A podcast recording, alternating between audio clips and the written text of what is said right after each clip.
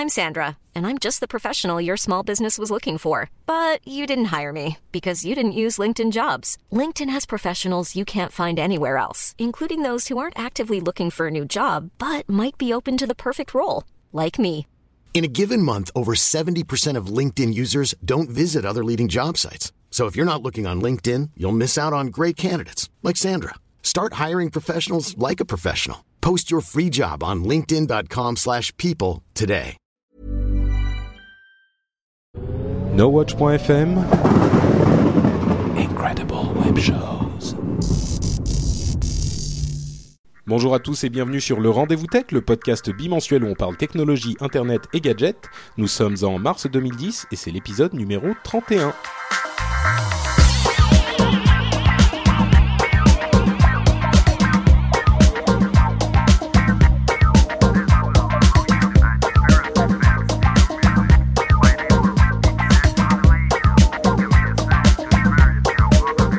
Bonjour à tous et bienvenue sur le Rendez-vous Tech, euh, le podcast bimensuel, vous le savez, où on parle de tout ce qui nous intéresse sur le net et dans l'univers merveilleux des gadgets. Et bienvenue sur ce dernier épisode du mois de mars 2010. J'ai failli te sortir un jingle de suspense là. T'aurais pu. Vous l'entendez, comme moi, c'est Mathieu Blanco qui Salut. est, euh, qui est avec nous dans cet épisode. Euh, tu sais que tu m'as fait une frayeur, Mathieu Pourquoi? Bah, il, s'est écoulé trois semaines entre le- la dernière Mais oui. revue tech et, et celle qui est sortie hier. Une grande absence. Ah ouais, mais, non, tu, mais- tu vois que c'était pas pour rien. hein. Oui, oui, non, mais c'est magnifique, oui, tout à fait. Euh, et, euh, et quoi donc? Et puis voilà, et puis on va se lancer dans un épisode mirifique euh, grâce Oui. à la, la mauvaise foi personnalisée euh, pro Apple, ça c'est Mathieu, et à moi qui suis bien évidemment complètement objectif et Voilà. Tu es au centre de tout, tout tourne autour de toi. Donc on va avoir des sujets, plein de sujets sur Google, euh, pas seulement Google aussi, on a. Google, on a un petit peu de Facebook, et à la fin on va finir par Twitter forcément. Voilà. Et il y aura un petit peu de trucs sur des téléphones et, et- et d'autres choses du genre. Ça va être sympa. Avant ça, tout de même, j'aime- j'aimerais remercier euh, les quelques personnes qui ont laissé un pourboire sur le site. Euh, comme vous le savez, il y a un petit, euh, lien sur la droite du site, dans la barre du site, qui est vert, la couleur de l'argent qui est notre euh, petit cochon en porcelaine. Donc si vous nous- voulez nous laisser un petit pourboire, euh, c'est là-bas qu'il faut aller et c'est extrêmement apprécié. Et ce mois-ci, enfin cet épisode, on remercie Charlie, Yann, Jérôme, Florian, Eric et Alexandre. Euh, Alexandre d'ailleurs qui m'a spécifiquement demandé euh, de dire qu'il était at alex0680 sur Twitter. Donc voilà, Ah, merci à lui. sur Caramel. Donc, euh, mais t'en bah, as si- du si monde dans ta petite tirelire, hein, tu Bah vas ouais, pouvoir ouais, non, mais- ouvrir une banque. Hein, Ouais, la bah, Béja les- T'as le droit les- que de déposer. J'aime bien ce système, oui. C'est pas mal. hein. Donc voilà, bah, merci à tous et euh, bah, Alex0680 pour le coup, euh, si vous voulez euh, aller le suivre, c'est son nom Twitter. Merci à lui. Euh, oui, euh, dans la chatroom qui est également présente, euh, Gwil dit le podcast ça rapporte avec un smiley à- au bout. Et effectivement, euh, je vais bientôt, euh, je vais bientôt changer d'appartement et m'acheter euh, un château en Touraine. C'est pas mal. Ouais ouais non mais il faut pas croire comme ça. hein. Et une À nouvelle coup carte son. oui, non, mais peut-être.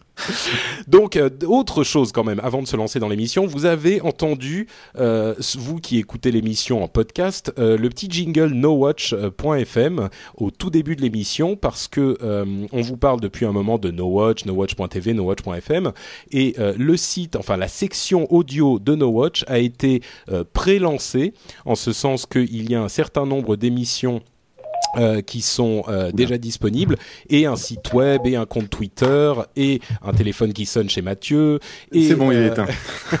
Je viens d'arracher la prise. Et un compte pas de Facebook lui.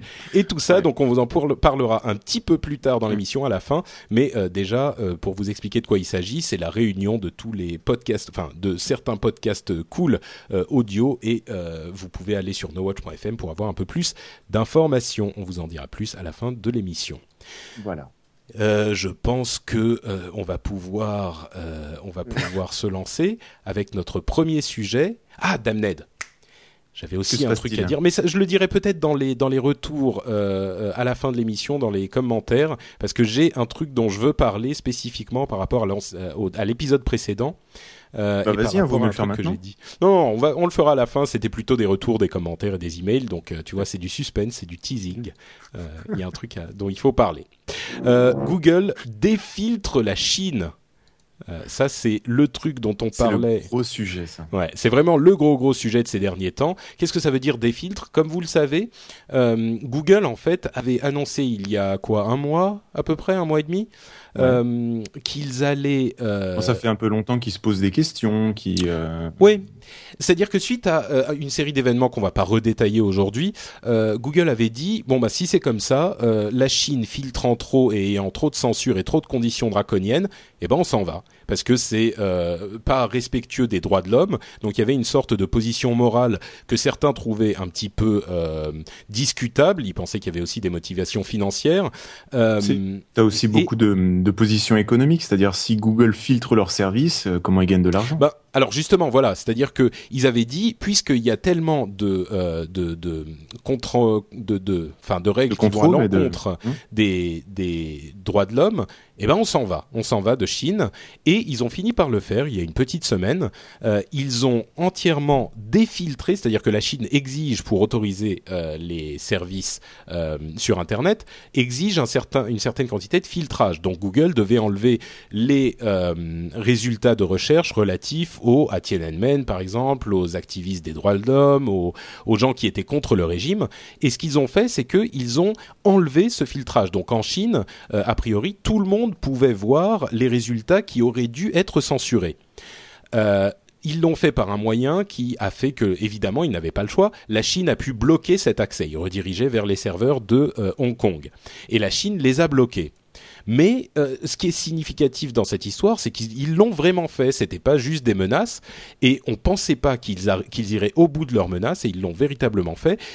Et euh, c'est un énorme événement parce que ça veut dire que cette société prend une position politique contre un régime établi. Donc, voilà. Euh, première euh, analyse de, de Monsieur Blanco. Euh, tout à fait. non, mais c'est vrai que c'est une c'est un c'est un comment dire c'est un geste euh, c'est un geste important comme il est comme il est symbolique. C'est-à-dire vraiment une société. Euh, bon, tu te dis une société, euh, son but c'est de faire de l'argent. Donc à la rigueur, du moment qu'elle peut vendre ses services, si elle doit s'adapter au marché local, elle le fait elle le fait, mais là pour qu'une société euh, tergiverse, euh, se demande, euh, machin, si et ça, puis à un moment claque vraiment la porte en disant bon bah on se barre vraiment, on laisse juste notre recherche et développement et puis tout le reste on redirige, on redirige vers un Google ouvert, enfin Google non censuré. C'est un geste très important. Et puis ça permet non seulement de voir la vraie position de Google par rapport à ça, d'essayer de savoir pourquoi. Est-ce que c'est vraiment moral? Est-ce que c'est juste parce que comme on l'a dit que Google il gagne de l'argent parce que tu accèdes à ses services. Si tu peux accéder à quasiment rien et euh, et euh, que dans ce rien t'as que des réponses oui oui à ce que tu cherches, euh, ça va pas être intéressant et c'est pas comme ça qu'ils vont faire leur argent. Ah oui et non, ils, ils vont avoir, euh, ils peuvent avoir de toute façon des services qui vont. Enfin, je veux dire, ils font de l'argent en Chine, c'est. Euh, oui, c'est clair. C'est évident. Mais euh, une chose importante à, à signaler, c'est qu'ils ont été suivis en plus. Oui, alors effectivement, mais, mais avant d'en arriver là, il y a une une une chose. Tiens, dans la dans la chat room. Euh, Julien précise que ça a été redirigé sur google.hongkong euh, et il dit que euh, les, les, certains, certains trucs sont accessibles euh, sur Google Hong Kong. Mais aujourd'hui, le, le, trafic vers google.hk n'est plus accessible depuis la, la, Chine. Donc si vous, vous allez sur google.hongkong.hk vous, allez vous avez des résultats, ça ne veut pas dire que les gens en Chine peuvent y accéder. Mais c'est vrai que c'est surtout mais... intéressant la manière dont le comment dire dans le euh, l'État chinois réagit.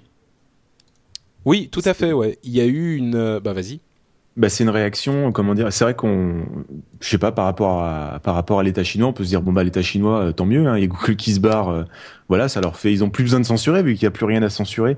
Ils ont juste besoin de couper un accès ou une redirection, puis c'est réglé. Mais la réaction de Google par de de l'État chinois par rapport à ça. Euh, était un petit peu surprenante dans le sens où on sent que euh, c'est important aussi pour eux. Ouais. C'est-à-dire qu'ils ont. Tu fais référence à la liste des règles qu'ils ont envoyées à leurs médias. Bah, mm -hmm. Ça, je pense que tu sais, c'est une réaction standard du gouvernement chinois quand il y a une histoire. Enfin, quand je dis une histoire, c'est-à-dire une une information euh, qu'ils veulent contrôler, ils envoient des directives à leurs médias. Là, on en parle parce que c'est Google et que ça nous concerne, mais ils font ça tout le temps. Euh, mm. Certaines personnes racontaient, par exemple, que CNN, par exemple, est accessible en Chine, mais euh, c'est un petit peu décalé. Et quand ils abordent un sujet qui ne plaît pas au gouvernement chinois, l'écran devient noir, c'est-à-dire que vous pouvez regarder CNN, et puis tout à coup, pendant deux minutes, vous avez l'écran noir. Et puis quand c'est terminé, euh, le sujet qui leur déplaisait, la, la, ça revient et ils ont des instructions du type vous ne pouvez pas euh, citer à leurs médias, vous ne pouvez pas citer d'autres sources que les sources officielles du gouvernement, etc., etc., pour contrôler cette information. La, chose que je voulais dire à propos de Google, c'est que Beaucoup de gens questionnent la bonne foi de Google dans cette. Euh... Enfin, beaucoup de gens non. D'une manière générale, c'est quand même assez bien reçu. On se doute qu'il y a peut-être une euh, une petite composante qui va leur donner une bonne image, donc c'est aussi pour ça qu'ils le font. Mais la plupart des gens comprennent qu'il y a un vrai enjeu qu'ils sont en train d'abandonner, un vrai enjeu financier qu'ils sont en train d'abandonner. Mais, Mais la clair, chose sur que... un milliard de personnes et le centaines de millions qui ont qui ont internet en Chine, c'est un sacré marché. Hein. Oui, non, mais c'est évident, oui, tout à fait. Et, euh, et donc, le, le, truc auquel je voulais euh, en venir et que j'arrive pas à placer depuis tout à l'heure parce que je me perds dans mes. dans mes, dans tu vas y arriver. C'est que euh, une chose dont il faut se rappeler, c'est que Google, c'est pas une entité qui pense d'une seule voix. Euh, il y a, comme dans toutes les sociétés, différents individus. Et l'un des individus à la tête de Google, c'est Sergey Brin, qui a vécu dans le bloc de l'Est pendant son enfance et qui a un souvenir du communisme et de la dictature extrêmement vif. Donc, lui n'a jamais été à l'aise avec cette décision commerciale d'aller en Chine. Et il a toujours poussé pour euh, la, la, le, le, fait de... Enfin, il, était, il a jamais été convaincu. Et là, il s'est dit, avec les récents événements, bon, bah c'est bon, c'est, c'est maintenant je suis... Euh, euh, c'est la, la, goutte d'eau. Donc, euh, je suis, je ne veux pas. C'est l'opportunité pour pour pas cautionner ce genre de genre de problème, quoi. Exactement. Et ce genre d'action. Exactement. Donc, et ce qui est bien, c'est que par rapport à ça, tu peux voir que euh, les autres sociétés qui réagissent, euh, comment? Parce que quand Google se positionne aussi fermement que de claquer la porte, c'est très intéressant de voir les réactions d'autres sociétés dans le domaine de la recherche ou, euh, ou ailleurs ou dans oui, le domaine de l'internet. Tout à fait. C'est-à-dire que... Microsoft qui dit bah nous on reste. Ouais, exactement. Ah. qui quitte à censurer ou à donner des informations, on reste. Ouais. Euh, je pense que le marché est vraiment trop important pour euh, pour une société comme Microsoft et, euh, et d'autres sociétés qui sont restées et d'autres ouais. qui sont parties comme.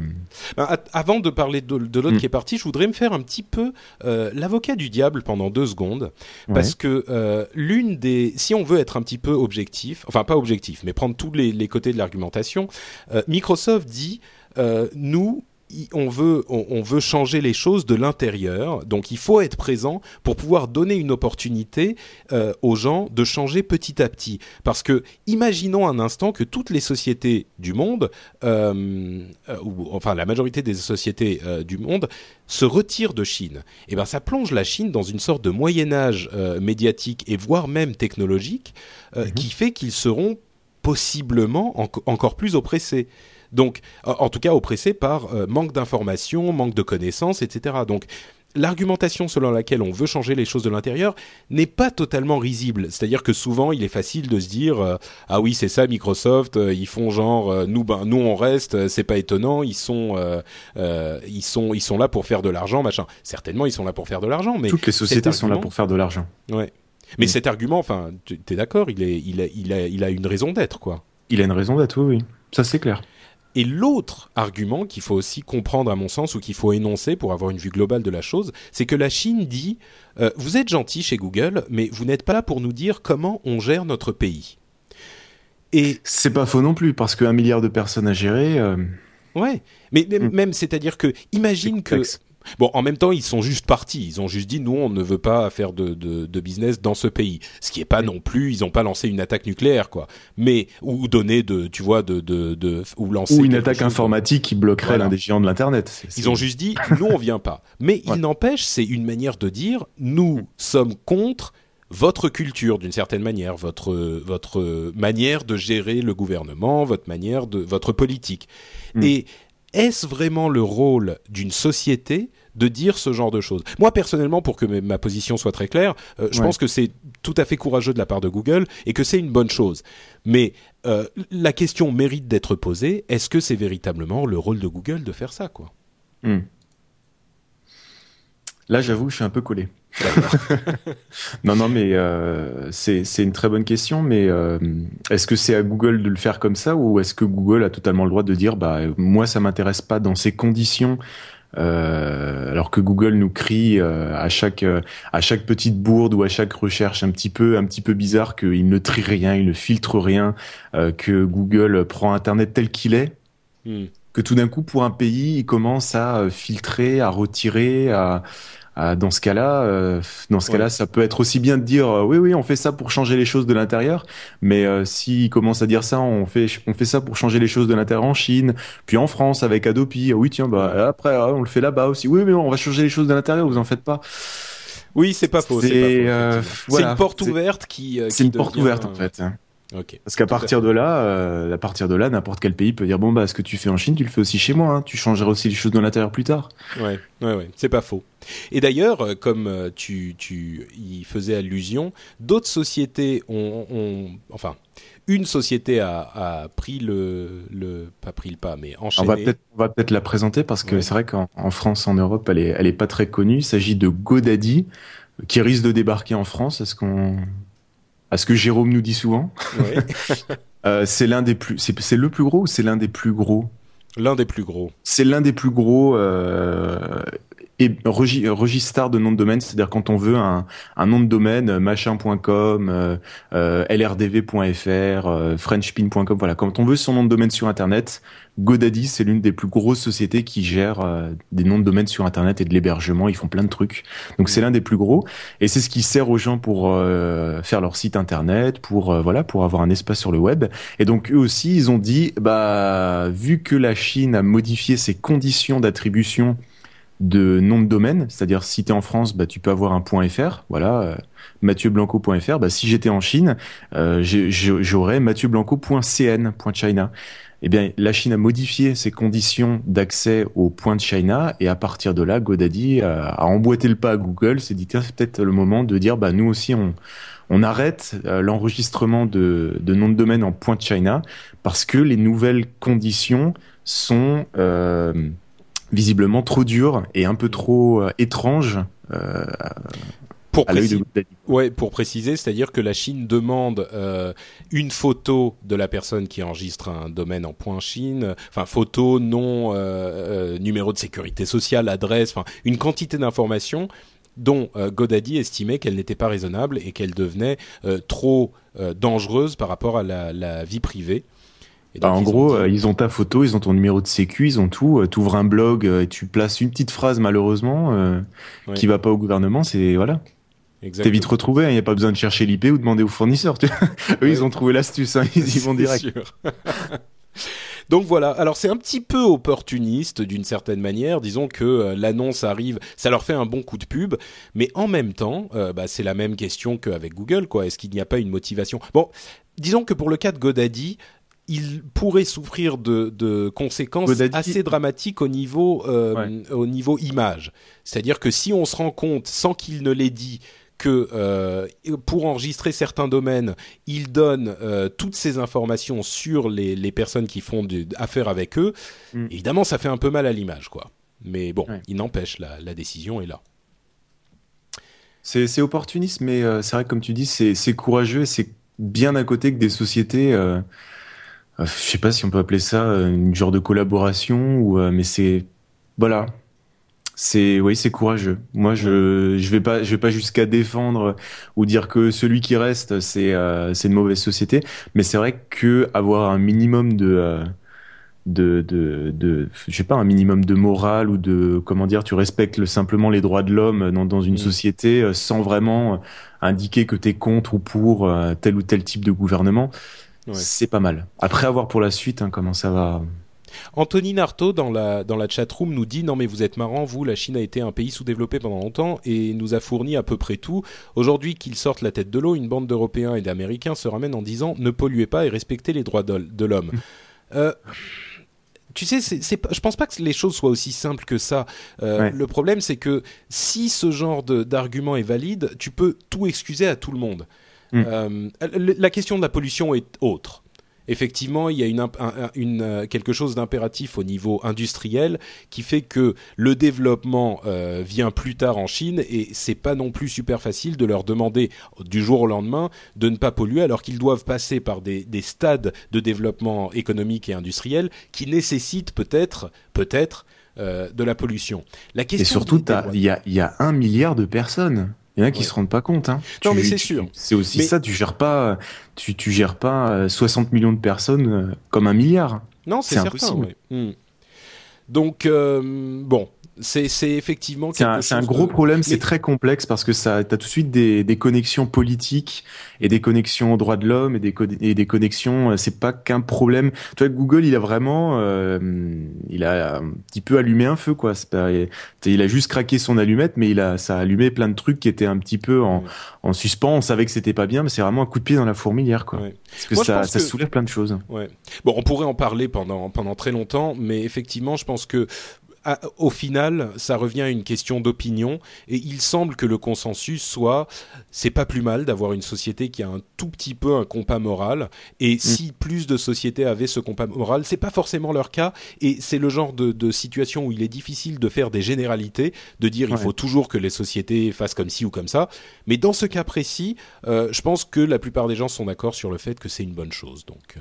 Puis on va voir s'ils le font vraiment et qu'ils arrêtent de fabriquer leur Nexus One là-bas. Ah bah, ça a des conséquences, euh, des conséquences euh, financières tout de suite parce que la Chine a annoncé immédiatement que les téléphones basés sur le système Android de Google euh, étaient arrêtés, enfin les téléphones destinés à la vente en Chine, hein, bien sûr, pas à mm. l'étranger, étaient, les projets étaient annulés. Donc il y a un marché de plus d'un milliard de personnes sur lequel ils font une croix immédiatement, quoi. Donc bon. Ok, Problème complexe. À, autre chose, tout à fait. Mais ne quittons pas Google. Parlons de la Google TV. De quoi ah. diable ah. s'agit-il? Google dans ta télé. Recherche, bonne émission. Aucune réponse. Ah. Intéressant ce système. Tout à fait. Alors c'est quoi euh, la Google TV T'as as lu bah, Ce qui paraît, ils se sont fait un petit un petit café une fois. T'avais Intel, Sony et Google. Ils se sont dit tiens si on mélangeait les trois. Et euh, ce qui paraît, on va avoir euh, soit une, une télévision avec à l'intérieur Google ou soit une box comme une box, euh, une, une Freebox TV, une 9 box télé, enfin une box que tu branches à, ta télé, où tu aurais accès à un, Android, une version spéciale du système de Google qu'on retrouve déjà dans les téléphones, bientôt dans leurs tablettes, bientôt dans la voiture. Euh, la Rove 350 euh, en Chine justement. Donc leur système qui s'adapte à tout, ils se sont dit tiens on va le mettre dans une box et on va permettre aux gens de la relier à leur télé et ils vont pouvoir bah, regarder la télé déjà, c'est pas mal. Euh, enregistrer, euh, ils vont pouvoir accéder à tout le contenu d'Internet euh, depuis une télécommande. Donc ça semble être un stade assez avancé parce qu'ils sont déjà en train de dire on a Intel, on a Sony, on a Logitech qui fabriquera, qui fabriquera le périphérique que tu auras en main. En main. Donc ça a l'air quand même d'être un stade avancé, tu vois. C'est pas un, un, concept jeté en l'air, juste Google tout seul. Ah ouais, tiens, on va essayer de le mettre dans une télé. Donc voilà, je sais pas si tu as plus ah bah moi c'est bah, disons que l'information effectivement c'est une sorte de box qui euh, finalement n'est pas si différente de la différente de la Freebox ou d'une autre euh, euh, mm. box qu'on a déjà. Il faut savoir que c'est une situation un petit peu particulière en France parce qu'on a eu ce type d'offre avec des, des sortes de, de box reliées à la télé très tôt. Euh, poussé par Free en fait, mm. l'industrie française a pris de l'avance sur les autres dans ce domaine-là.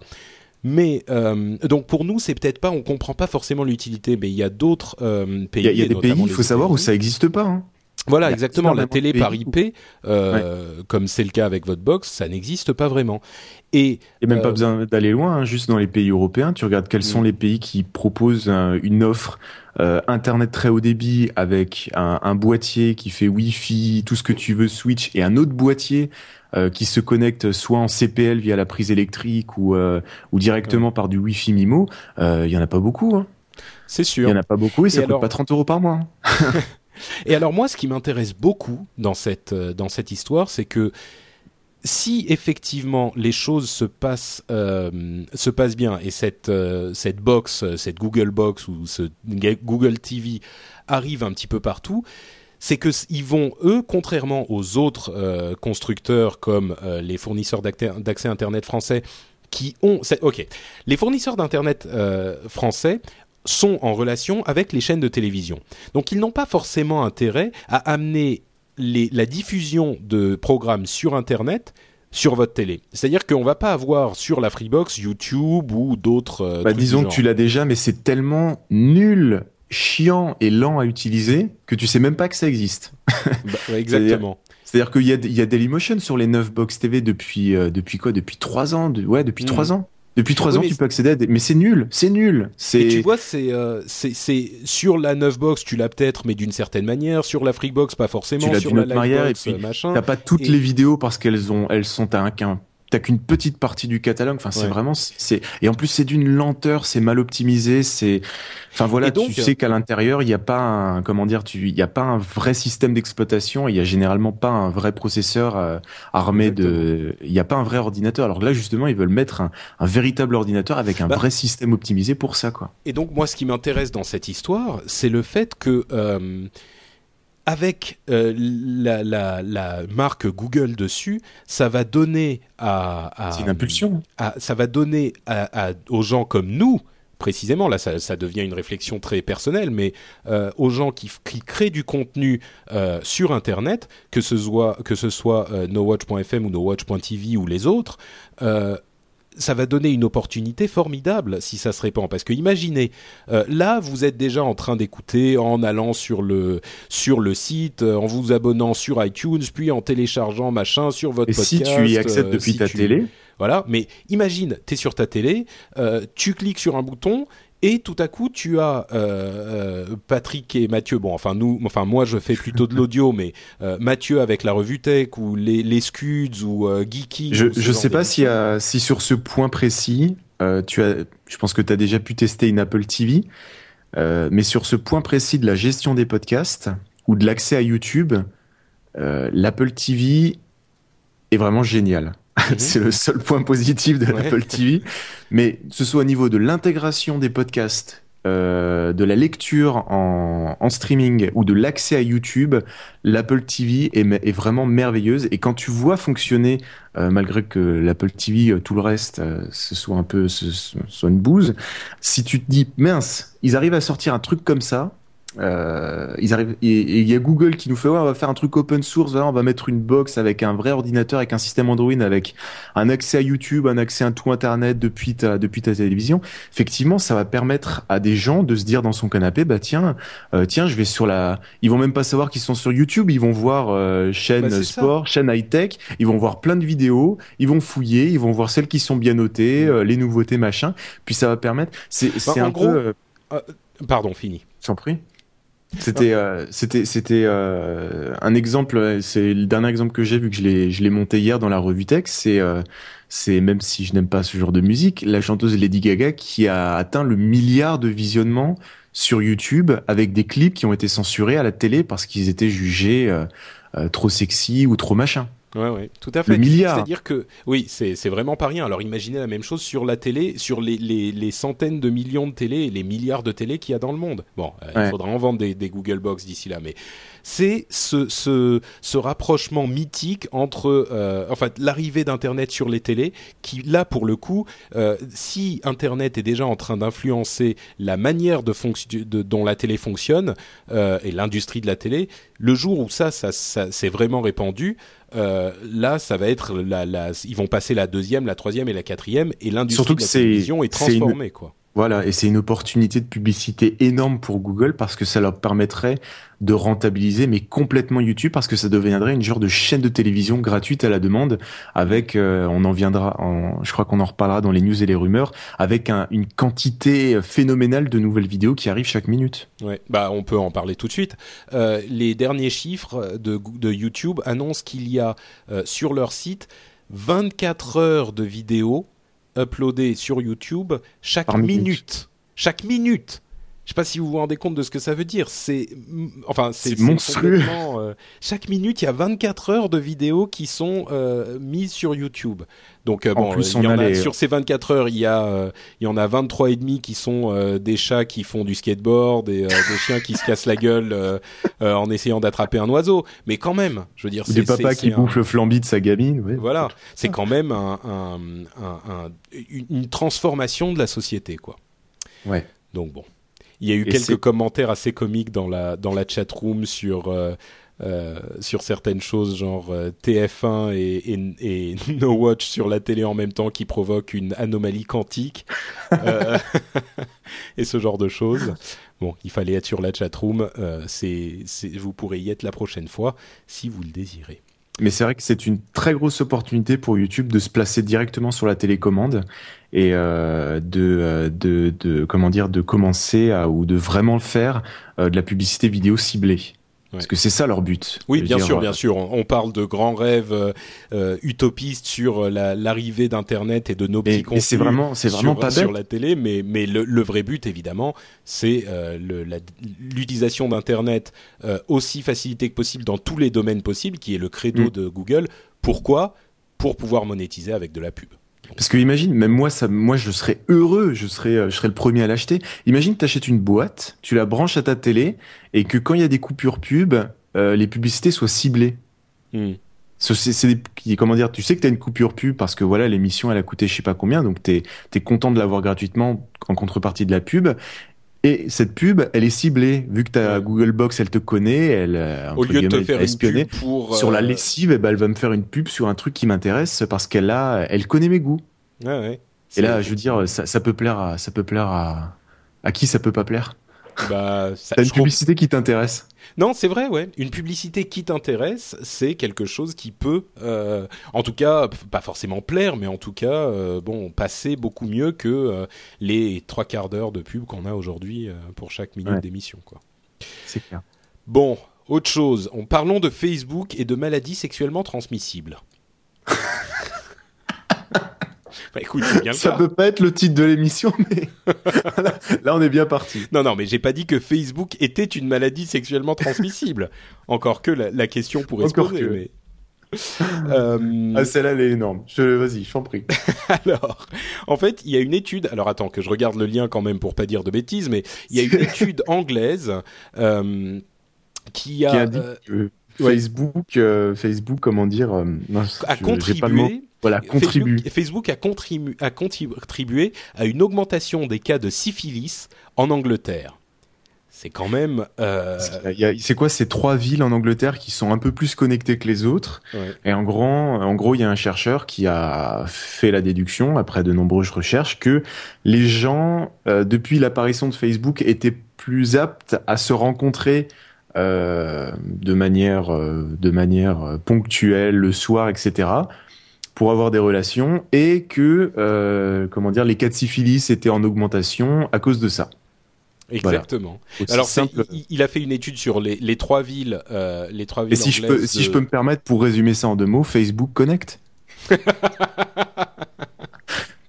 Elle est très bonne. Ou alors, ou alors, comme le dit euh, Anthony Narto, qui est décidément euh, qui a le, le, le, feu dans la chatroom, euh, il dit euh, ah pardon, c'était notre Thierry, excusez-moi. Il dit prochaine émission de, la rue, j'ai attrapé la ch'touille sur Facebook. J'imagine très bien moi. Ou Anthony Narto, pour le coup, qui se rattrape, qui dit Facebook Connecting People. Mais tu sais, au-delà de la plaisanterie, comme je disais, il, est, il a fait l'étude sur Sunderland, Durham et Teesside, mmh. ou Teesside. Euh, en Angleterre. Euh, tu sais, au-delà de la plaisanterie, c'est marrant, etc. Mais euh, enfin, c'est marrant tant que tu l'as pas chopé. Quoi. Non, non, mais disons que le bon, la news est fait sourire, c'est sûr. Mais moi, je trouve que c'est quand même un, un, formidable argument contre ceux qui disent oui, que qui le disent net que c'est. isole. Ouais, voilà. Bah non. Bah, grâce au net, on. Ah ouais, grâce au net, t'a- t'attrapes la ch'touille. Non, mais c'est vrai. C'est, c'est euh, bon. En plus, la syphilis, euh, c'est pas marrant, quoi. Et je, vois, Mais- et je vois bien la discussion de comptoir. Ah bah non, quand t'es sur internet, tu te renfermes sur Mais non, regarde, il y a plein de gens qui, qui chopent la ch'touille. C'est des chercheurs qui l'ont dit. Ah non mais bon, pour pour pour être sérieux deux secondes, euh, c'est vrai que euh, le le c'est c'est une formidable preuve que c'est un moyen d'établir des connexions et que ça a des répercussions sur la vie euh, sur la vie réelle et la vie en dehors de de- d'internet quoi. Ça permet aux gens de se retrouver, de se trouver par centre d'intérêt. J'arrive pas à dire les choses sérieusement. non mais c'est vrai quoi. C'est ça peut être extrapolé sur plein d'autres choses. Tu te retrouves par centre d'intérêt, tu retrouves des gens que t'aimes bien, que t'as- qui avec lesquels tu as des affinités. Euh, Mm. Ne serait-ce que pensons.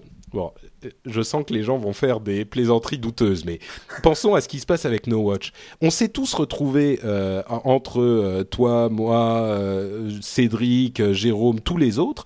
Mm. Finalement, par le net, par ce- cette passion commune. Et- et ça, un aujourd'hui, on est plutôt potes, quoi. Bon, moi, je t'adore pas trop, mais disons que, euh, tu vois, quand, je- quand tant qu'on reste loin, ça va. mais euh, Tu veux pas te connecter, d'accord, j'ai compris. non mais c'est vrai, et les, gens qui nous écoutent peuvent se poser la question, euh, surtout que ça, ceux, surtout ceux que ça fait euh, plus long, plus de au moins plus de deux ans ou trois ans qui sont sur Internet, sur Twitter et sur Facebook. Euh, faites, faites dans votre tête une petite liste des personnes avec qui vous êtes en contact euh, un petit peu permanent et regardez euh, le, la quantité, euh, la quantité de personnes où c'est soit grâce ou par Internet. ouais. Ouais, ouais, non, c'est sûr. Et ensuite, regardez votre, euh, euh, regardez votre voisin de bureau euh, qui lui n'est pas jamais sur Internet et le nombre de soirs euh, où il rentre chez lui tout seul en espérant qu'il avait des, en, en- seul, tout en- seul. en se seul. disant ah si seulement j'avais des amis. Bon, on est un petit peu en train de, de, de changer le, le tableau là. Bon, on, Non, on si seulement je pouvais en changer. Bah voilà, tu vas sur Facebook et tu trouves de nouveaux amis. Un ami.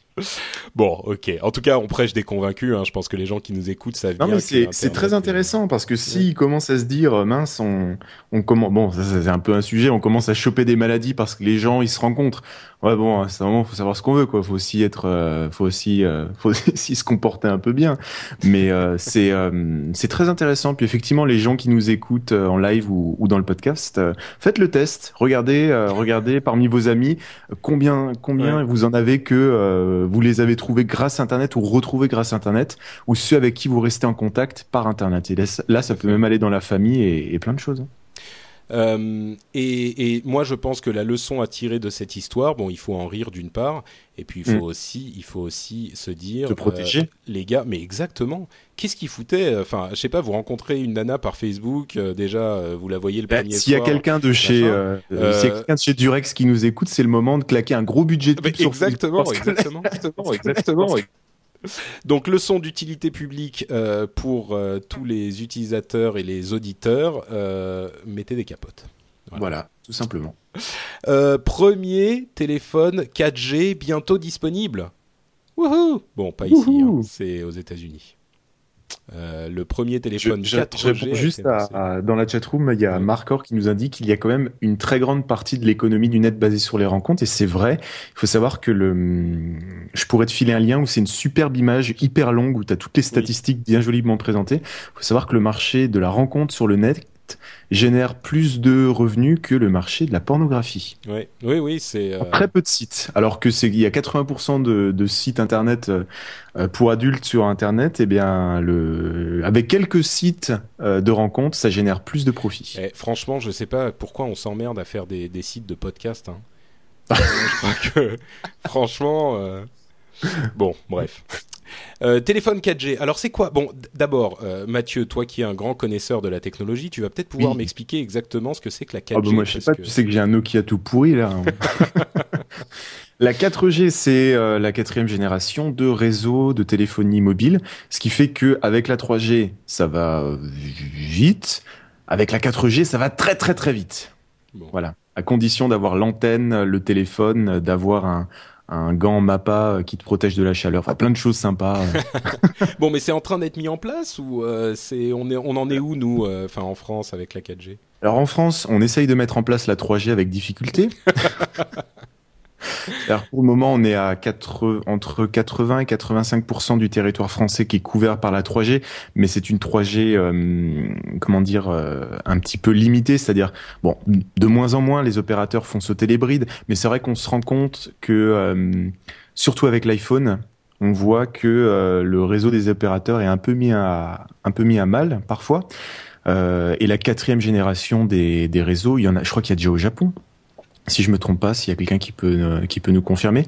Et donc euh, on est censé avoir la 4G. Euh, vu les perspectives, normalement c'était c'était quoi? C'était entre ouais c'était 2012, 2013, mais vu les perspectives, faut pas trop compter dessus peut-être avant 2014 ou 2015, ou alors vraiment dans les dans les très dans les très grandes villes. Mais pour espérer une couverture étendue au niveau national, ah là non, il va falloir va falloir aller se coucher ou changer de pays. Hein. Bon, alors évidemment, vous l'aurez compris, euh, la 4G, euh, le premier téléphone Android 4G euh, a été annoncé aux États-Unis sur le réseau Sprint, qui n'est pas le plus gros réseau du monde, enfin des États-Unis, et qui en plus n'a vraiment la 4G que dans quelques villes, donc c'est le tout début.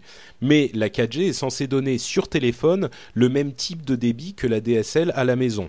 Donc c'est vraiment. Mais quel type d'ADSL non, bien sûr, mais enfin, disons que d'une manière générale, la DSL, c'est quand même différent de la 3G qu'on a sur nos téléphones. Sûr. Donc. Et aussi un truc intéressant, c'est qu'avec la 4G, le téléphone pourra non seulement euh, échanger de la voix, mais aussi de la data en même temps. Bah, certains, certains réseaux 3G le font. Aux États-Unis, par exemple, c'est l'un des arguments de vente de AT&T. Mais euh, bah, heureusement qu'ils ont celui-là. Il faudrait déjà qu'ils arrivent à passer de la voix ou de la data correctement. c'est sûr. Mais donc, ce qui, est, intéressant de noter, c'est que euh, avec ce type de connexion sur un téléphone portable, euh, ça transforme véritablement, là encore et encore une fois, l'industrie de la téléphonie mobile, parce que vous vous avez bien, vous vous êtes bien rendu compte de la manière dont l'industrie de la téléphonie avait été transformée, ne serait-ce qu'avec l'arrivée de, des smartphones. Mm. évidemment avec l'iPhone qui a initié tout ça, mais des smartphones qui deviennent des machines connectées en permanence. Eh bien, déjà aujourd'hui, c'est quelque chose de très important et très impressionnant, mais imagine, mais, mais le, le, le, réseau reste quand même un tout petit peu erratique, quoi. C'est pas super rapide, on l'a pas tout le temps connecté, etc. Ça me mm. fait penser au début des connexions internet en France, quand on était encore euh, avec le modem euh, ah. sur le téléphone et le machin qui fait le bruit, etc. et à partir du moment où l'ADSL est arrivé pour tout le monde, ça a transformé complètement la nature même d'Internet. Et eh ben, imaginons ce type d'étape dans la téléphonie mobile, ça peut vraiment avoir une influence énorme sur la manière dont on imagine. Surtout que là, on est à, on est à un moment clé euh, du développement de l'internet mobile et que le réseau 3G, comme il est actuellement en France il n'a pas vraiment été pensé ni prévu pour une telle utilisation. ça, c'est clair que c'est l'iPhone qui l'a initié. Euh, ça représente combien de, de pourcents du, trafic internet mobile? C'est quoi C'est 50 je me rappelle, je crois que c'était les chiffres qui sont tombés il y a 2-3 mois, j'en avais parlé dans un de mes podcasts. C'est 50% du trafic Internet mobile, c'est l'iPhone parce que justement, il était le seul à arriver avec un navigateur qui fait, qui faisait les choses correctement. Là maintenant, on a Android qui le rattrape. Euh, on va certainement avoir euh, Windows Mobile 7 qui va, qui va faire quasiment la même chose. Donc, on va avoir tous les smartphones euh, qui se vendent bien mieux que les portables classiques. donc, ce qui fait que là où je vais en venir, c'est que actuellement les réseaux, ils n'avaient pas été conçus à la base pour. Ah, je crois qu'on a eu un problème de son. non, non, moi je t'entends toujours. Non, regarde bien Skype. On a French Pin qui s'est barré. Oui, oui, mais ça c'est pas grave. Moi, je suis toujours là. D'accord, ok.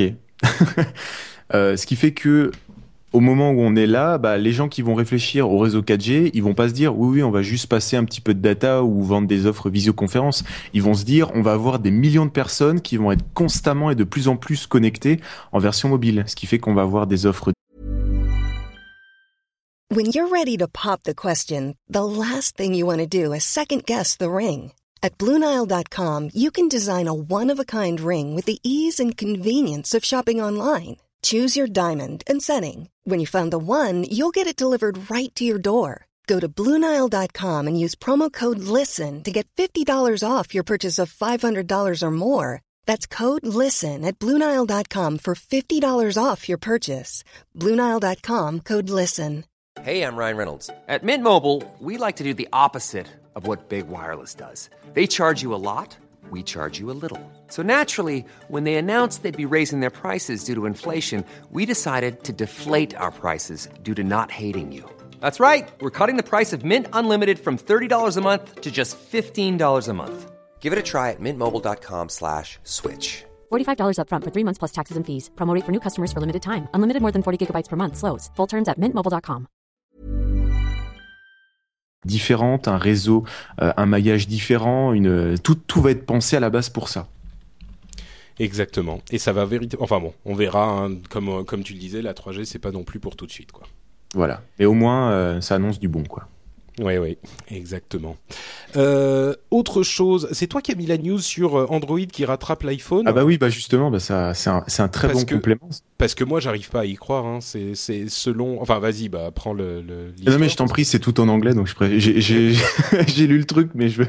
Bah, en fait, euh, selon les, euh, les les dernières informations qui indiquent. Bon, c'est une société de, de publicité, donc toujours à prendre avec des pincettes. Euh, oui, oui, non, c'est sûr, mais ils indiquent que euh, justement les ordinateurs, euh, pardon, les, le trafic internet qui, vient des téléphones mobiles est aujourd'hui aussi élevé avec les téléphones Android que avec les téléphones Apple. Et c'est assez surprenant parce que des téléphones Android, il s'en est vendu beaucoup moins que des Apple. Donc j'avoue que je comprends pas exactement la,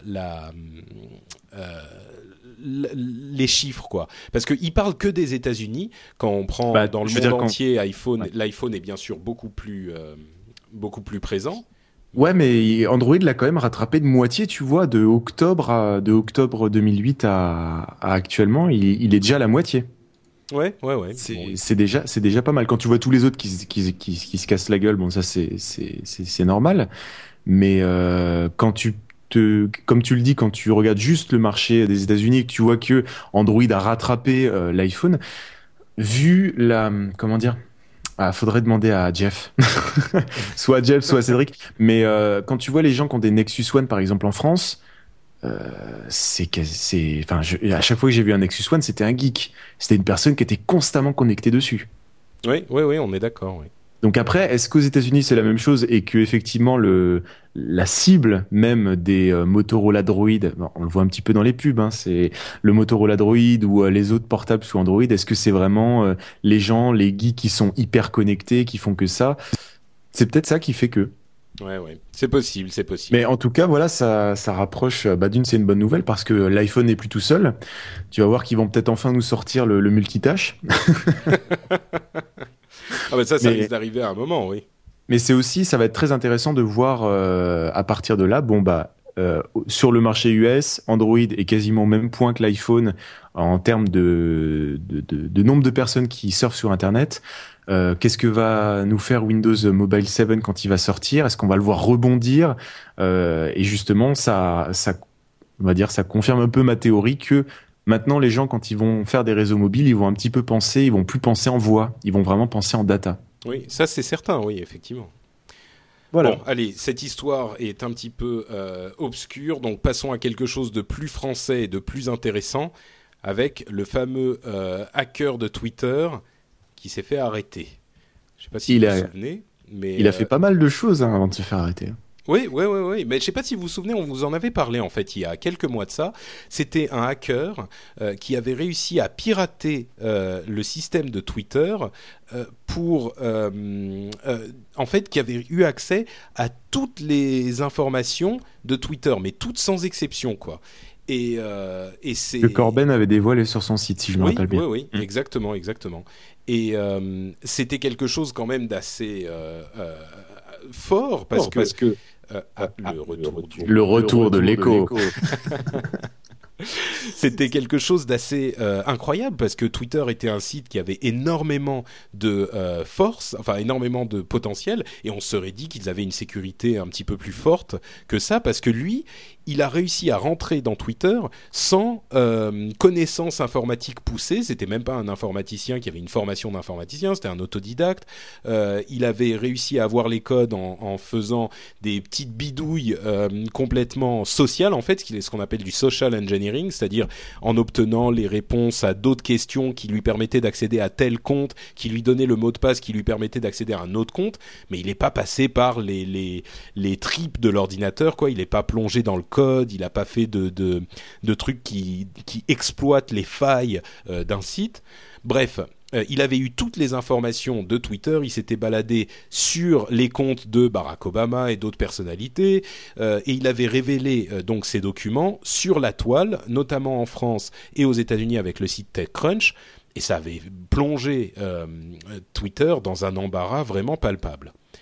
Et ce, ce brave jeune homme a été arrêté. Qui faisait ça tout seul au fond de sa chambre. Voilà, exactement. il a été arrêté et il risque deux ans d'emprisonnement. Voilà. Alors, euh, c'était un Auvergnat de 25 ans. Euh, et, Enfin, c'était, il est encore vivant. Hein. Oui, bien sûr. Euh, et il avait hacké quand même pas mal de plein choses. Plein de sociétés. En plus, il n'a pas fait que Twitter, Nokia, Microsoft, Dell, encore, enfin plein, plein de grosses sociétés. Puis visiblement, toujours comme tu dis, avec des petites techniques sociales, quoi. la date de naissance de machin, bah hop, hop, c'est bon, t'as accès à son truc. Enfin voilà. Ouais, et donc euh, c'était une, une, le résultat d'une enquête jointe entre la France et les États-Unis. Et il risque, il va être jugé en France bien sûr, et il risque jusqu'à deux ans d'emprisonnement. Euh, à mon sens, alors il faut qu'il soit arrêté bien sûr parce que nous on prend ça un petit peu à la rigolade, ah ah ah, c'est un hacker, c'est un hacker, euh, c'est bien drôle, etc. Euh, c'est pas si drôle que ça quoi. C'est quelque chose de très sérieux et, euh, et le hacking, il faut quand même s'en occuper mm. quand c'est ce parce que là il se trouve qu'il était sympa, mais imaginez qu'on pirate votre compte bancaire, forcément ça va pas vous faire drôle. Oui parce que surtout le mec il avait accès à tous les, il avait accès à un nombre assez impressionnant de comptes PayPal ou de cartes bleues de chez Twitter. Euh, voilà, ça peut euh, ça peut mettre dans l'embarras euh, des des dizaines de personnes, des centaines, dans certains cas des millions quand t'as quand t'as la Deutsche Bank qui perd je sais pas combien de millions de comptes clients dans la nature. oui, c'est vraiment c'est vraiment des choses super super importantes surtout un mec mais alors... qui connaît quasi qui connaît enfin voilà qui est autodidacte qui sait bien utiliser internet et qui fait juste ça qui fait juste ça en répondant à trois quatre questions enfin des trucs sociaux comme tu dis hein. alors le, le, truc quand même que j'aimerais noter c'est que il y a une différence avec un, hacker véritablement euh, euh, néfaste, c'est que lui, il s'est arrêté justement à la proof of concept, la preuve qu'il pouvait le faire. Il s'est baladé un petit peu et il n'a pas euh, été jusqu'à justement diffuser ces informations. C'est des gens qui veulent faire des exploits. voilà. Donc, à mon sens, ça serait quand même un petit peu. Je comprendrais qu'il aille en prison, mais je me dis bon. quelque chose de enfin je sais pas comment on pourrait lui lui taper sur le poignet tu vois sur le sur le, la main pour lui dire que c'est pas bien sans quand même l'envoyer en prison parce qu'il aurait pu faire tellement de mal et qu'il l'a pas fait.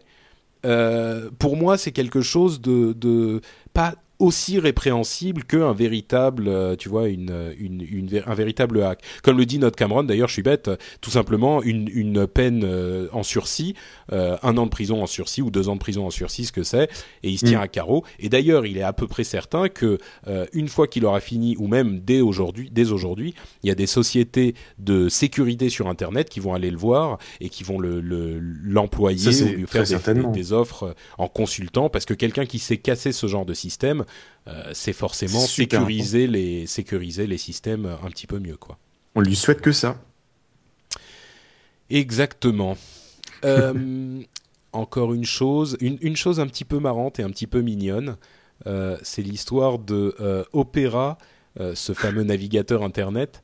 Ah. qui a soumis sa, enfin qui a envoyé son. Il y a même un concours si vous voulez gagner de l'argent. Alors bah tiens, puisque c'est une histoire iPhone, raconte-nous un petit peu de quoi il s'agit euh, bah, C'est juste Opera qui a soumis la version de son navigateur euh, Internet sur iPhone. Et donc, on attend de voir si Apple, si des petits lutins chez Apple, ils vont la valider.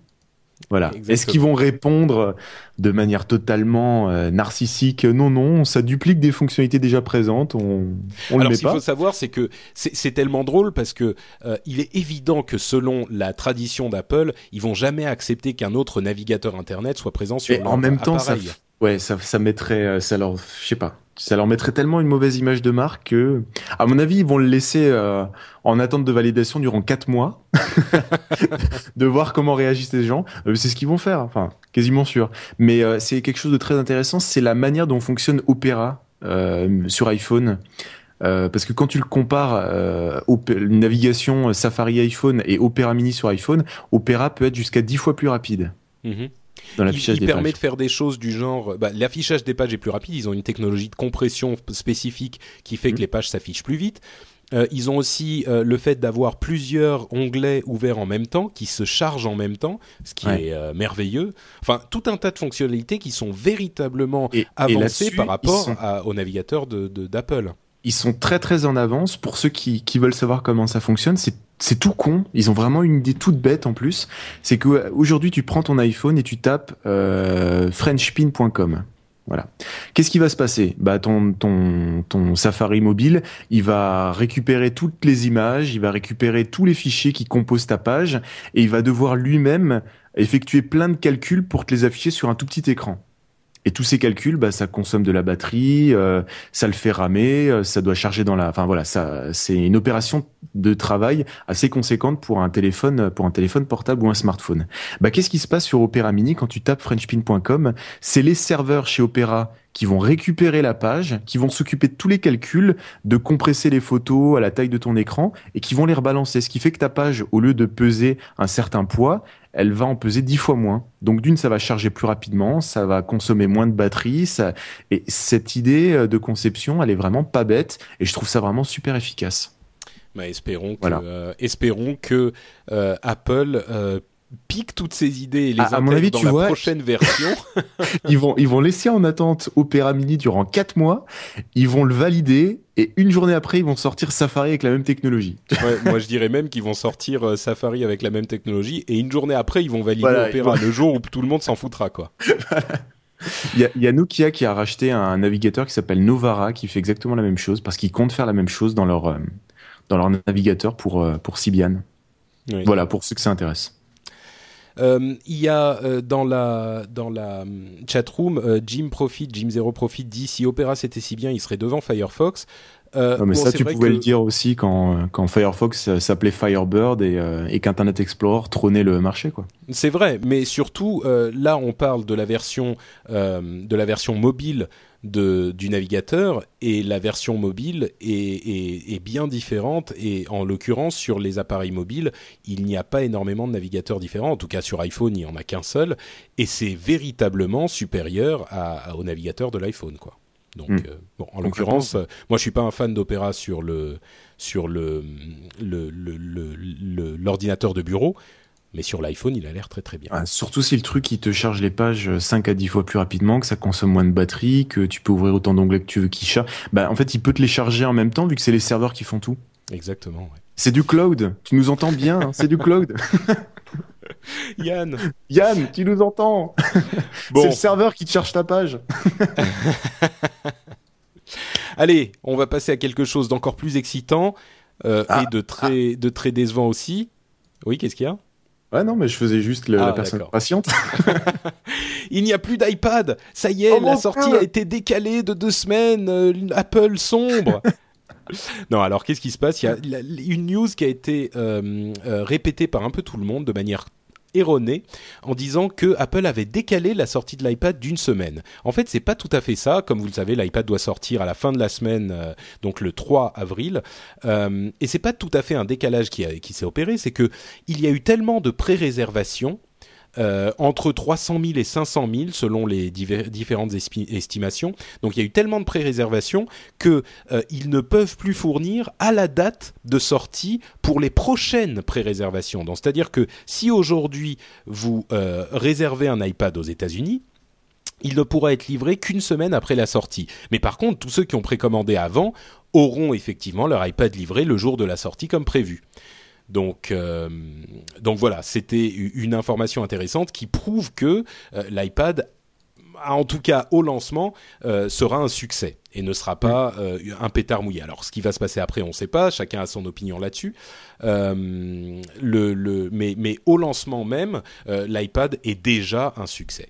Ce qui Mm. est pas si surprenant que ça, mais il y avait des gens qui en doutaient. Donc, et, d'ailleurs, on commence à voir un petit peu, on en parlait la dernière fois, mais euh, les, possibilités qui commencent à s'ouvrir dans différents domaines avec un iPad, euh, c'est vraiment le genre de... On va dire que je suis un fanboy encore et Dieu Ah, sait que c'est pas du le cas, moment, mais- du moment que tu vas prendre position, tu seras un fanboy pour, quel- un fanboy pour quelqu'un. Donc C'est vas-y. sûr, c'est sûr. Mais plus ça va, plus je, je commence à imaginer des manières d'interagir avec l'iPad qui me séduisent. Euh, tu vois, l'idée par exemple d'avoir ta main sur l'écran et de pouvoir bouger avec tes doigts, enfin toucher avec tes doigts Mm. ton interface et pouvoir euh, euh, faire sur l'interface ce que tu veux y faire avec ta main. Enfin, avec l'iPhone, finalement, c'est un doigt, voire deux. Là, tu Mm. peux avoir tes deux mains dessus, quoi. Je sais pas comment expliquer, mais ça, ça rend quelque chose, ça donne En quelque fait, chose de beaucoup plus. C'est pour ça que le tactile va euh, remplacer ou arriver dans plein d'endroits ou sur plein d'objets euh, qu'on utilise actuellement euh, tous les jours et que ça va créer des interactions. Euh, je faisais le test, pour ceux qui me suivent dans mes podcasts, d'un écran blanc géant tactile. Je sais pas si tu as vu ce podcast. Oui, tout à fait, oui. En Euh, fait, tu, parles en fait d'un écran euh, classique, quoi. C'est un, écran, un, tableau, écran quoi. Velleda, un tableau Un blanc Velleda, sauf Mm. qu'il était tactile avec un vidéoprojecteur et des capteurs. Euh, mais ça, c'est voilà, du il était tactile. J'ai lancé Cooliris. Vous savez, c'est cette petite extension pour navigateur qui vous permet d'afficher en 3D des hum, des images ou de les rechercher sur Google. On en avait Tu vois de parlé la- dans, dans Upload. Voilà. Donc c'est un truc euh, sympa sur l'ordi parce que tu peux taper une recherche sur Google, ça te les affiche en 3D tout ça. Euh, ou, même j'ai lancé Google Earth sur euh, sur cet écran. Le fait de pouvoir toucher quelque chose d'immatériel le rend matériel. Mm. Et c'est ça qui fait que la même chose, euh, le fait d'avoir devant son ordinateur, d'avoir euh, un cur, un- enfin d'avoir une souris qui va jouer l'interface de communication entre toi et ton ordinateur, et d'être en face de ton ordinateur ou d'un écran tactile et de toucher ce qui est immatériel, change complètement la manière euh, d'appréhender les technologies. Ouais. C'est-à-dire que tu mets une personne devant un écran qui est tactile, c'est totalement intuitif de prendre un objet, de rester appuyé pour le faire déplacer, comme si tu le faisais dans la réalité. Si tu veux prendre un truc sur une table et le déplacer, un papier, tu es obligé de rester appuyé de le, et, et de glisser. Mm. Donc en fait, euh, ça va encore amener la technologie, ou, ou toutes ces technologies vont encore euh, séduire ou, ou arriver chez des gens qui étaient encore réfractaires ou qui n'utilisaient pas parce que ce qui est immatériel devient palpable. Tu touches Et l'information et c'est ça, tu prends le contrôle de l'information. Et en plus de ça, euh, il y a une, euh, euh, confirmation de ce, dont on se doutait, c'est-à-dire que ce type d'interface et de machine ouvre des possibilités extrêmement séduisantes pour des applications qu'on connaît déjà, que ce soit euh, des magazines, euh, des jeux ou des, des, des, euh, des logiciels divers. Euh, les démos qu'on a, parce que les développeurs ont déjà des, des, des prototypes ou alors des émulateurs, donc on commence à voir des vidéos de ce qu'on peut faire avec ce type de machine. Les démos sont vraiment, vraiment séduisantes, quoi. Mm. Vraiment séduisantes. Donc, Bon. Ça annonce que du bon et puis en plus si on peut avoir si on peut avoir comme exactement enfin on, risque d'avoir la même chose que sur le marché de la téléphonie mobile, c'est-à-dire qu'au final, on va se retrouver avec une iPad d'Apple, on va se retrouver avec une tablette sous Android de Google euh, ouverte open source et on va avoir une tablette euh, enfin on va avoir des tablettes de marque générique avec un système Microsoft. ouais, ouais. Donc il y aura euh, le choix et de la concurrence et que du bon, quoi. Voilà. Euh, dernière note sur l'iPad euh, qui sort euh, donc le, le 3 comme on disait. Jérôme fait référence, Jérôme de No Watch dans la chatroom fait référence à une un prix qui aurait été révélé de 549 euros pour la plus petite version, ce qui est l'équivalent de 399 aux États-Unis. Ce prix n'est pas confirmé. C'est un prix qui a été mis en ligne par un site allemand qui n'a aucune relation avec Apple et qui n'est pas du tout fiable. Donc est pas- comme c'est comme la Fnac qui avait juste euh, converti le prix euh, américain pour euh, pour le prix Donc, français. Faut... Le prix Mm. n'a pas été annoncé, on ne sait pas combien ça va coûter. Donc euh, Mm. ne croyez pas ce que vous lisez à droite et à gauche, c'est que du sensationnalisme. Euh, On n'a aucune info pour le moment. Euh, et à propos de Jérôme, vous savez que nous faisons l'émission euh, Upload tous les deux lundis, enfin en alternance avec le rendez-vous tech. Eh bien le prochain, qui aura lieu trois jours seulement ou deux jours seulement après la sortie de l'iPad, donnera lieu à une spéciale iPad puisque nous aurons avec nous Jeff, que vous connaissez bien dans cette émission, Ah Ah. euh, qui aura essayé l'iPad puisqu'il l'a précommandé le jour où il était possible de le précommander. Ah bon, Euh, c'est étrange. Ouais. Donc, euh, il va nous faire un test et une review en direct. Donc, si ça vous intéresse un tant soit peu, allez voir Upload la semaine prochaine. Enfin, le, le, pour vous donner la date précise, ça sera l'upload du 5 avril. Mm. Et vous aurez les premières impressions en direct sur, dans l'émission. Et normalement, je suis dès qu'elle est disponible le, jou- le- les jours qui suivent la disponibilité en France, même si elle euh, elle ne sera pas euh, comment dire, elle sera hors stock. Je suis censé aussi faire un, un podcast vidéo là-dessus. Ah, et qui, qui aura le, le- l'iPad? Moi, Ah, tu, le récupères euh, toi aussi? Bah norm- normalement oui. Ah, Donc bah, euh, abonnez-vous. dans la revue tech, donc vous aurez de tout. Même même si elle est hors stock vidéo. partout, euh, normalement c'est censé euh, être là. D'accord, magnifique. Euh, bon bah écoutez, on va passer quand même aux, euh, aux rumeurs. et aux, euh, aux news rapides. Que j'essaye de lancer la Le jingle. jingle. La séquence des rumeurs à la con. À la limite, on aimerait bien en parler un petit peu quand même. Donc les rumeurs à la con. Euh, non, arrête-toi, arrête-toi. Ça plus l'écho, c'était pas mal. Il faut vraiment que je change d'ordinateur, moi. Donc, euh, les, les rumeurs à la con, on a plusieurs petites choses dont on va vous parler. Euh, D'abord, euh, l'arrivée possible d'un bouton universel j'aime pour Facebook sur tout Internet. C'est-à-dire que Facebook est en train de réfléchir à quelque chose de très intelligent, euh, qui serait la possibilité de mettre en, en- en- très facilement sur n'importe quel site un lien qui, en cliquant dessus, un petit bouton qui ferait, euh, qui vous ferait dire j'aime sur votre euh, votre compte Facebook. Alors il y a déjà ce genre de choses qui sont faites par des sociétés externes, mais Facebook est en train de s'y intéresser directement.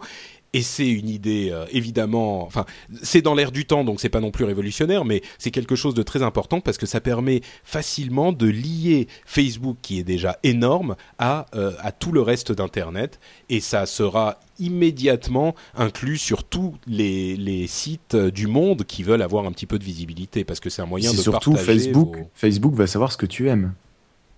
Exactement, aussi. J'y avais pas pensé, mais Ah, je le sais. Elle est, elle est là le truc, c'est qu'une fois que, une fois qu'ils sont partout, bah il y a déjà le Facebook Connect, donc euh, qui est déjà très utilisé et incroyablement pratique pour les développeurs.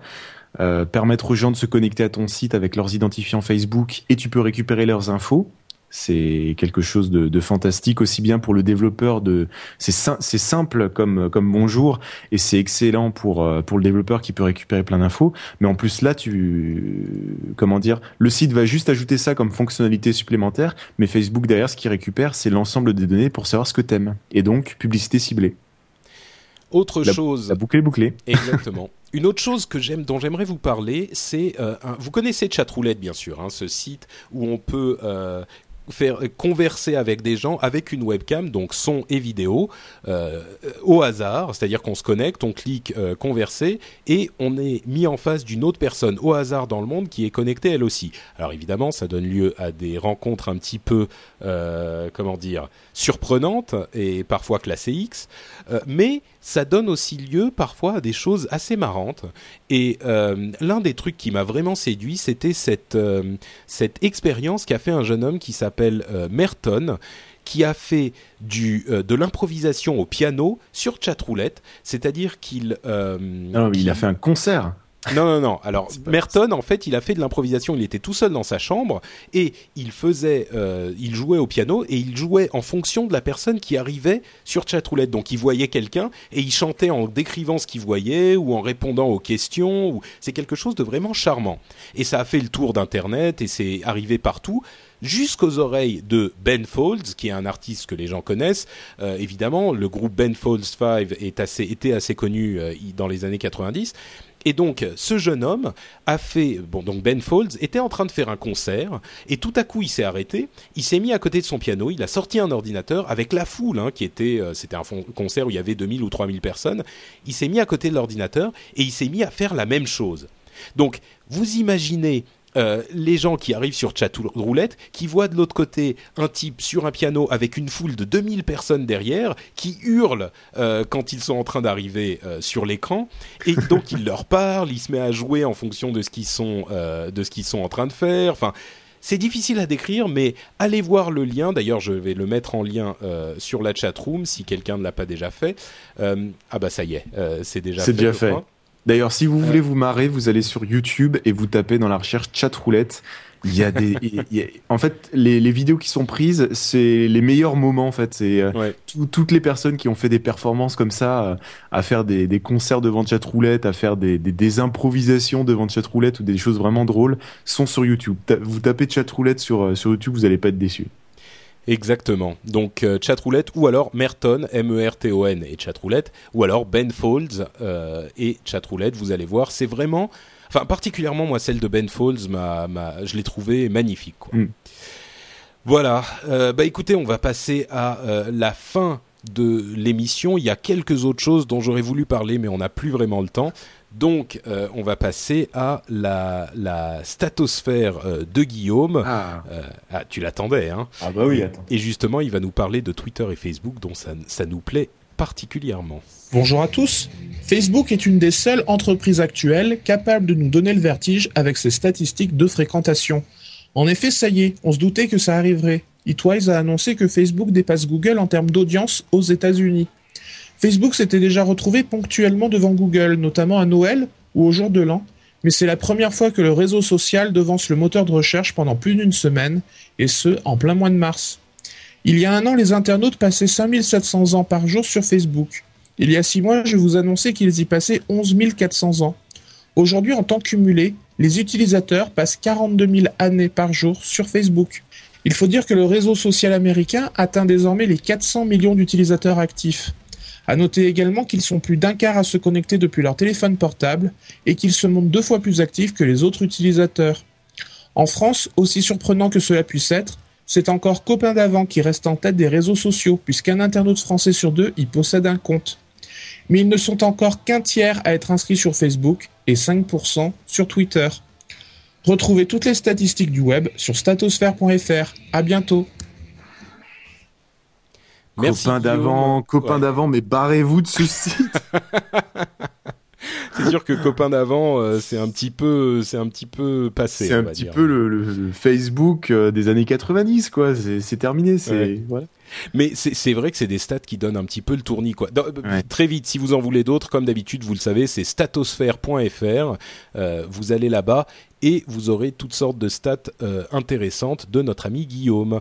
Euh, et d'ailleurs, tu sais, euh, quand j'ai entendu ça, bon non, je sais pas à cette occasion, mais j'ai ouvert ma, ma, page publique Facebook il y a deux jours à peine, parce que j'ai longtemps hésité en fait. Facebook, je m'en sers surtout pour de la une utilisation privée, quoi. C'est ma famille, mes amis hmm. d'enfance, tout ça.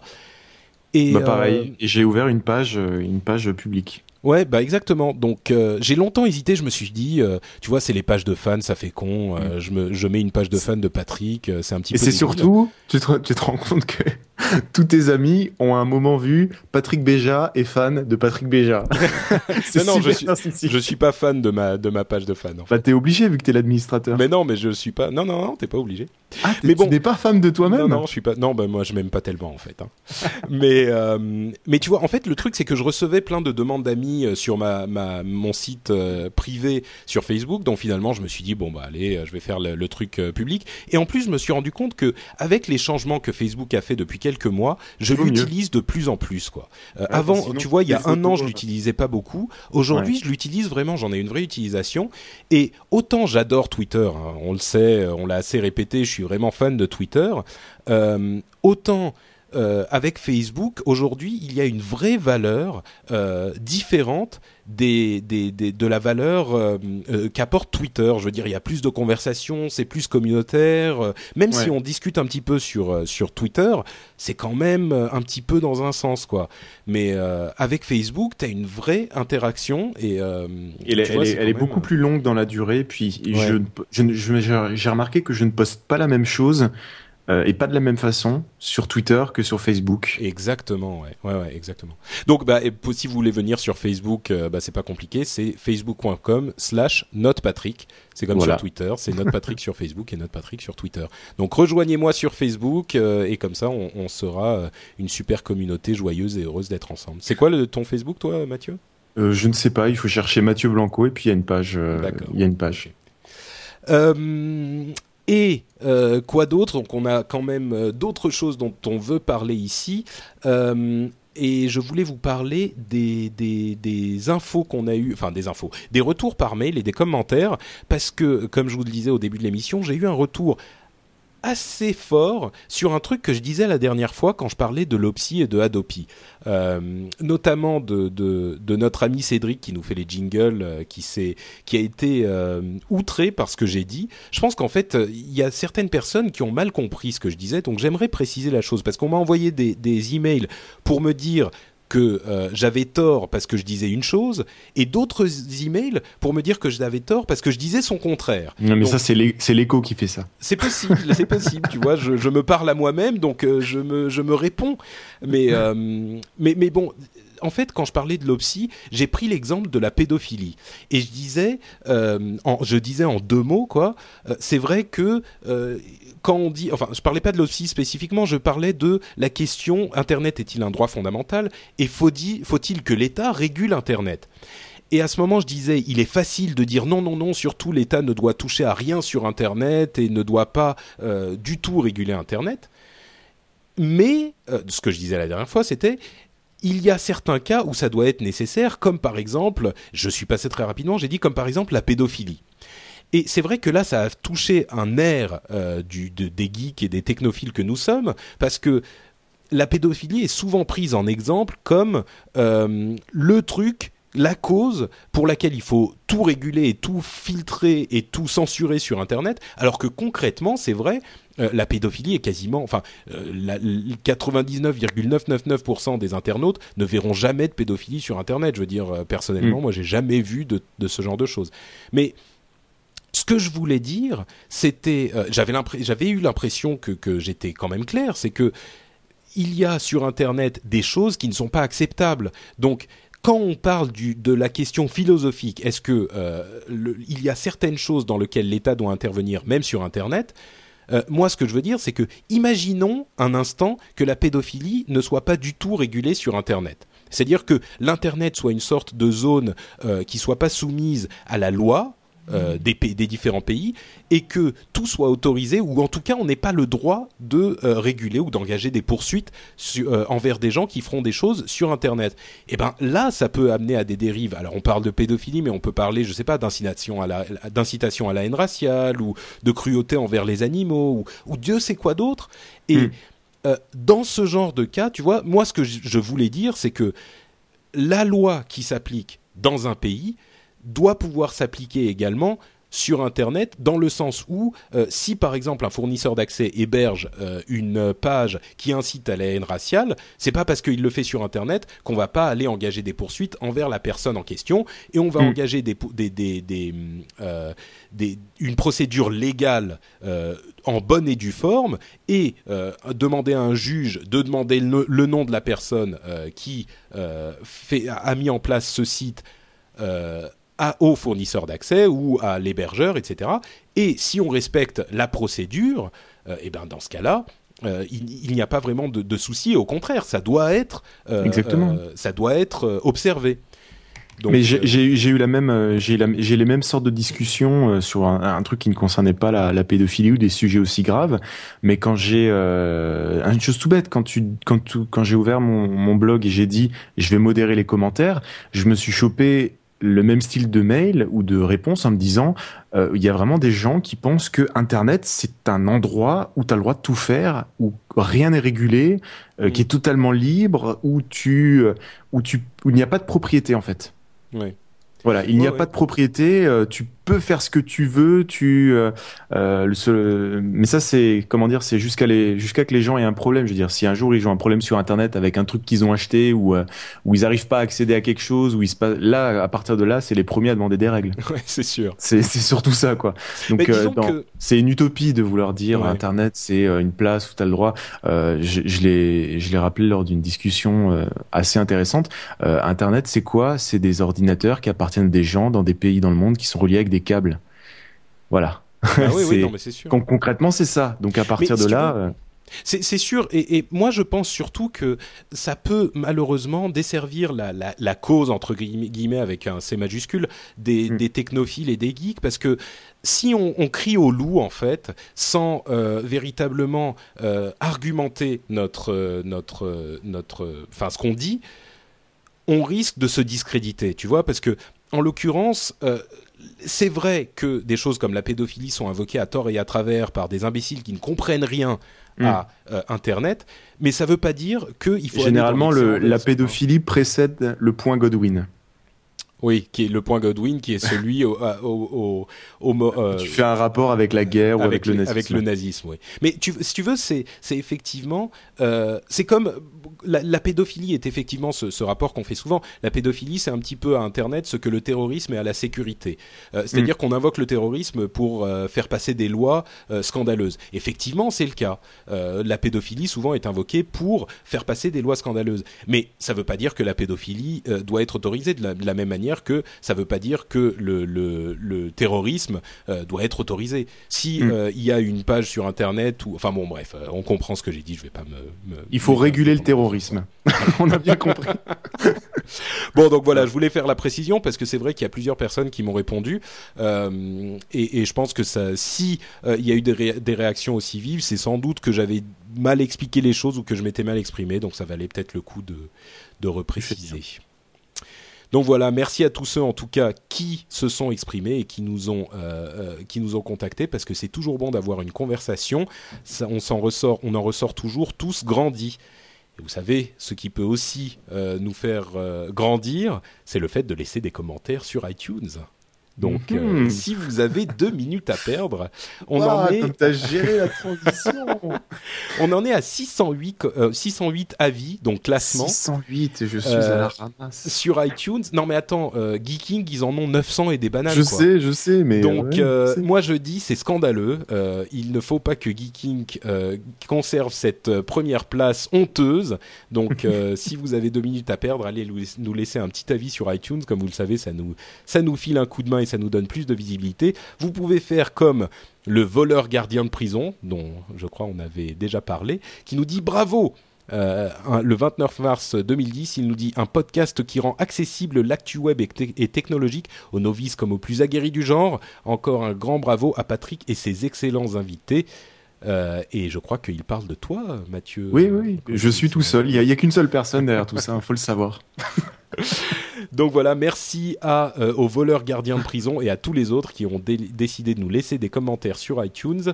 Si vous voulez faire comme eux, euh, iTunes, euh, le rendez-vous tech, c'est rapide et ça fait plaisir. Et comme je le disais là aussi en début d'émission, je vais prendre deux minutes pour vous parler de No Watch et euh, de nos initiatives et d'un des podcasts que j'aime beaucoup. Enfin, je les aime tous les podcasts de No Watch, mais on va on a décidé en fait de se euh, filer des petits coups de main. Euh, à la fin de chacune de, de nos émissions et On va tous se cirer les pompes, vous allez voir. voilà, exactement. Donc, euh, nowatch.fm, on réunit euh, tout plein de podcasts qui sont un petit peu dans le même esprit, pas toujours sur les mêmes sujets, comme vous allez le comprendre, mais dans le même esprit de camaraderie, euh, de culture du homemade. Donc, c'est pas vraiment euh, TF1 ou, ou France Inter, et on en est, on en est bien content d'être un petit peu moins euh, que ce genre d'émissions, qui ont certainement leur place, mais c'est pas nous. Euh, et donc, on est tous réunis sur euh, nowatch.fm. Euh, et pour les podcasts vidéo, c'est nowatch.tv. Vous savez qu'on a le compte Twitter NoWatchFM sur Twitter. On a aussi facebook.com slash nowatch, donc ça fait des, des trucs. Si vous si vous réussissez pas à nous suivre, c'est que vraiment vous le faites exprès. Hein. Là pour le coup, on est partout. Donc, euh, donc euh, l'émission dont je voudrais vous parler aujourd'hui, c'est la toute dernière émission qui a rejoint NoWatch.fm. Euh, c'est Season 1. Alors, euh, Season 1, c'est quoi? C'est l'émission de Sophie que vous avez déjà vue sur Geeking si vous suivez celle-là, et Alex qui, est, qui sont des grands spécialistes des séries télé en fait, et ils font une émission qui est super bien faite, un petit peu sérieuse mais en même temps assez rigolote, où ils ont des sujets, des débats de fond, des sujets qui explorent des, des choses un petit peu obscures de, des séries télé, comme euh, les séries euh, anglaises par exemple. Moi j'ai découvert certaines séries que je connaissais pas grâce à eux. Ils ont fait un dossier sur Dexter, euh, qui est une série sur ce, ce tueur en série justement, qui est pas vraiment méchant mais pas vraiment gentil non plus. Qui est le dossier était extraordinaire. Donc, si vous aimez euh, les séries télé et que vous aimez les podcasts, et je sais que vous aimez les podcasts puisque vous nous écoutez, eh ben, euh, précipitez-vous sur nowatch.fm, vous trouverez le lien vers Season 1, et c'est vraiment, vraiment euh, un podcast super sympa qui vous fera, qui vous permettra de vivre votre passion des séries télé, et, et ça, c'est que du bonheur. toutes Et les tu viens déjà faire plaisir à plein de personnes dans la chatroom qui nous disent Ah oui, c'est vrai, super, ou super, je viens de découvrir. Donc vraiment, c'est génial. Exactement. Donc Season 1 euh, sur nowatch.fm. Vous allez et, et donc il y a Season 1 et d'autres sur nowatch.fm. Voilà. Et Mathieu, où est-ce que Oui. les gens peuvent aller pour trouver oh, toi aussi tes podcasts puisque c'est l'invasion des podcasts, il y en a partout? Il y en a partout, mais c'est incroyable. Non, mais c'est vrai que quand tu regardes, quand tu suis, quand tu es sur Twitter et que tu suis un peu tout ce monde, euh, tous les jours ou tous les deux jours, t'en as un, quoi. Exactement, ouais. C'est une très bonne chose. Euh, ils peuvent me retrouver euh, sur iTunes, vous tapez la revue tech, euh, ou alors vous allez sur mathieuBlanco.fr, ou encore plus simple, vous allez sur ch- frenchpin.com dans les notes de l'émission. Il y aura tous les liens, Twitter, euh, Facebook, euh, la revue tech sur iTunes. La revue tech est disponible en, en 12 formats différents, en streaming. Ouais, tu t'es lâché en- avec celle-là. ah là, là et impossible de passer à côté. YouTube, Vimeo, HD, iPhone, elle est déjà prévue pour l'iPad. Euh, voilà. Donc on vous a donné tout un tas de, de liens différents et effectivement le plus simple c'est que vous alliez sur le blog de l'émission sur lrdv.fr ou frenchspin.com ou Il y aura le lien des vidéos et tout. euh. Voilà, il y aura tous les liens et vous pourrez euh, trouver tout ça grâce à Ceredwin. Donc Florent qui nous met tout ça en ligne. Euh, sur Twitter, vous pouvez nous retrouver. Moi, c'est Note Patrick. euh, c'est pas compliqué, c'est la même chose partout. Et euh, Mathieu, c'est Mathieu Blanco sur Twitter.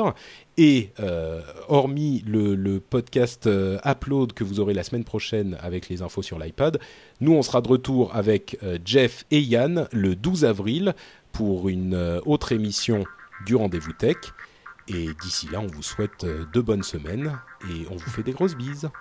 À bientôt. À bientôt, ciao ciao. Ciao.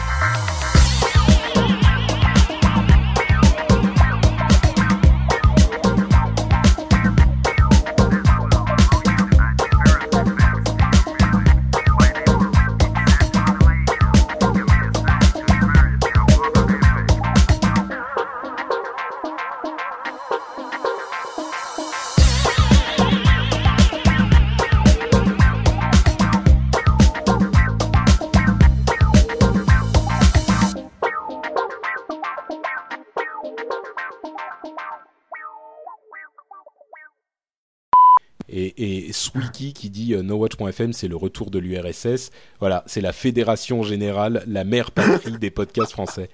Non mais on rigole, mais c'est vrai, hein, c'est vraiment no- notre notre idée. Bon, c'est pas vrai que c'est l'URSS, mais notre idée, c'est vraiment qu'on veut essayer de faire un point central où tous les podcasteurs de qualité euh, se, se retrouvent pour que euh, d'ici quelques temps, tu vois, tous les amateurs de podcasts se dire où est-ce que je vais aller pour voir une émission cool, qu'elle soit vidéo ou audio sur Internet?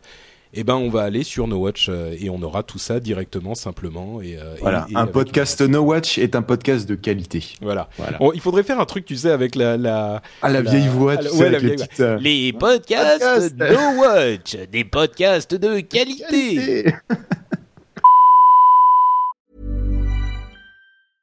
Selling a little or a lot?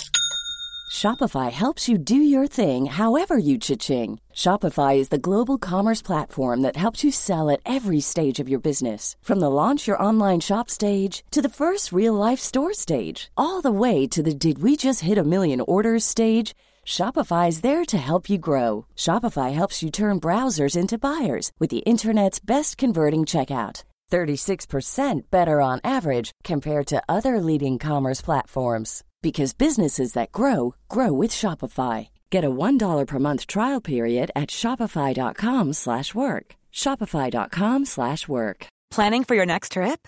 Elevate your travel style with Quince. Quince has all the jet-setting essentials you'll want for your next getaway, like European linen, premium luggage options, buttery soft Italian leather bags, and so much more. And is all priced at 50 to 80% less than similar brands. Plus, Quince only works with factories that use safe and ethical manufacturing practices. Pack your bags with high-quality essentials you'll be wearing for vacations to come with Quince. Go to quince.com/pack for free shipping and 365-day returns.